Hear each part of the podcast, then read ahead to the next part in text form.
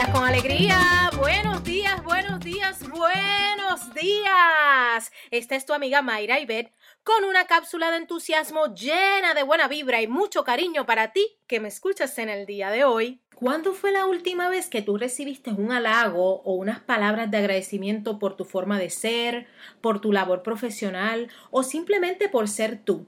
¿Lo recuerdas?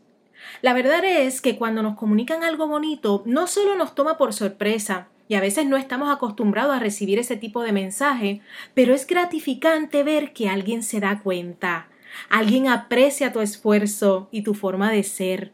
Entonces, ese mensaje y ese momento especial no debe pasar desapercibido.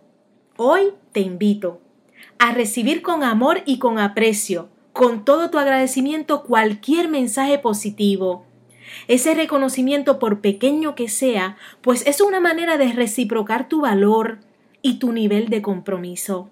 No descartes, no rechaces esa energía positiva, por el contrario, agradece, atesora y disfrútala, pues es algo bien merecido y nosotros también debemos aprender a recibir todo lo bueno que tenemos en nuestra vida. Eso, viene, vamos arriba, inyectale alegría a tu vida.